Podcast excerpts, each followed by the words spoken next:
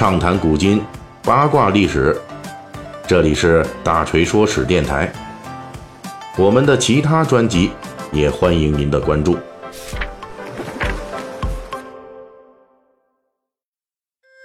最近的《水浒细节解密》，咱们都在聊这个小说中涉及的宋代的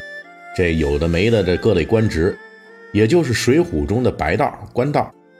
不过今天是八月十七日，也就是农历七月初七，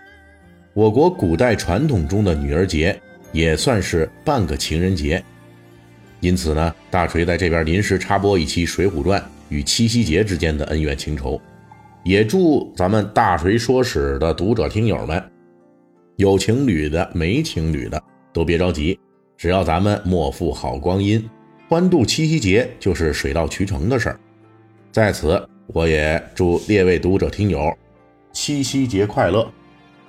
本期七夕节的内容插播之后，咱们接下来继续聊《水浒传》的黑白道。《水浒传》对七夕节的记录是相当不友善的，但是也并不是没有。这就是在石秀杨雄杀淫妇潘巧云的章回故事中，书中在介绍并关锁杨雄的老婆潘巧云出场时，这样写道：“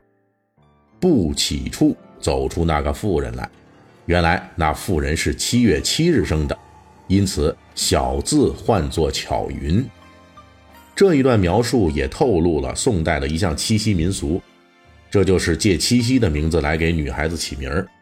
这也说明在宋代，七夕节在民间非常普及。普及到什么程度呢？那时候的人们常常对那些七夕出生的女孩子，比如这个襁褓状态的潘巧云啊。用七夕流行的活动之一“乞巧”啊，乞丐的乞巧，心灵手巧的这个巧，用这两个字取作女孩子的名字。从这个角度来考察，《水浒传》中不只是潘巧云，还有后来给神医安道全戴绿帽子的妓女李巧奴，他们的名字可能都源自于七夕节在宋代的历史烙印。乞巧作为七夕节的主打内容出现的时间非常的早，大约可以直接追溯到七夕节起源的时代，也就是西汉王朝汉武帝时代。被推测于汉晋时期成书的《西京杂记》里边记载说，汉朝时候宫女就有在七月初七穿七孔针于开金楼的习俗，这就是七月初七女儿乞巧风俗的雏形。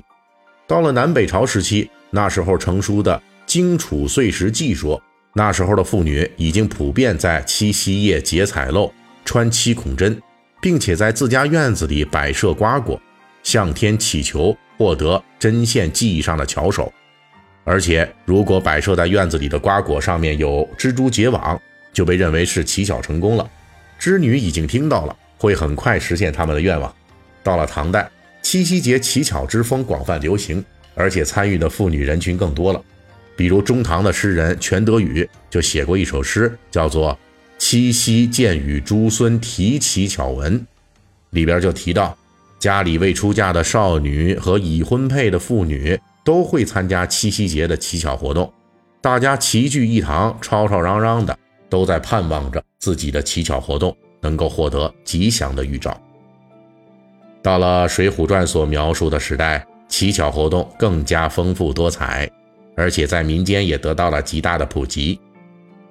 学者们推测，《水浒传》成书时曾参考过的南宋的《孟良录》一书，该书在描述当时民众欢度七夕节时，曾经写道：“青城儿童女子，不论贫富，皆着新衣。”这种民间的七夕乞巧习俗，并没有随着北宋灭亡于金、南宋灭亡于元而中断。相反，得到了更大的发展。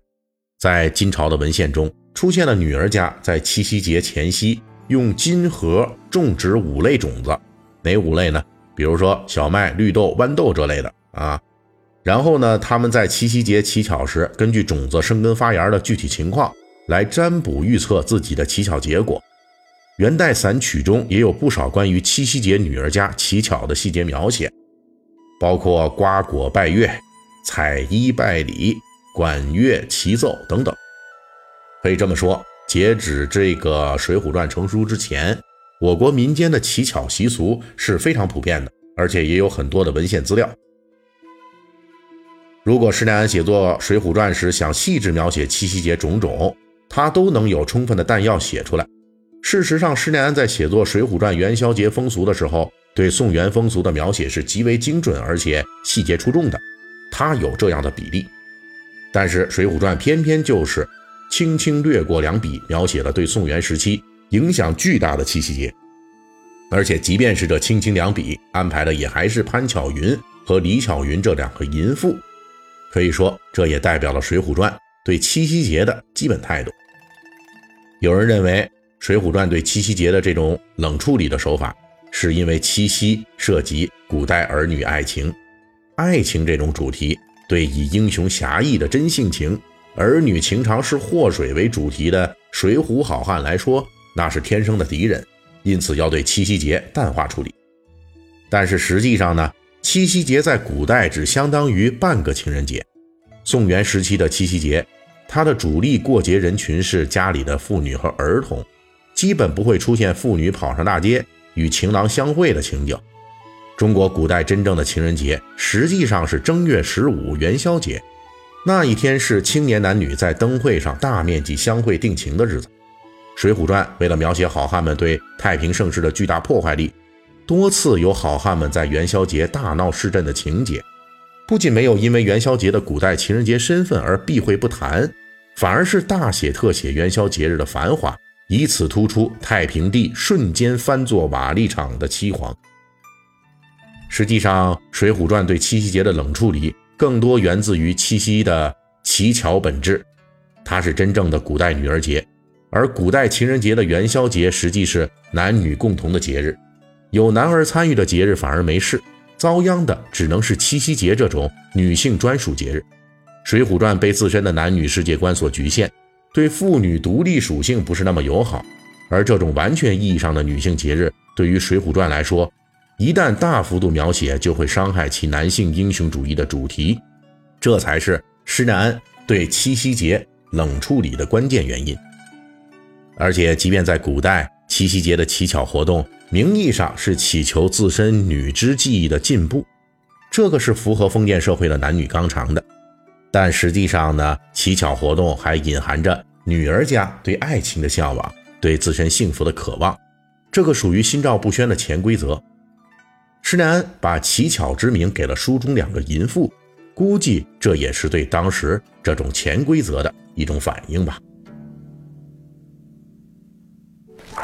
本期大锤就跟您聊到这儿，喜欢听您可以给我打个赏。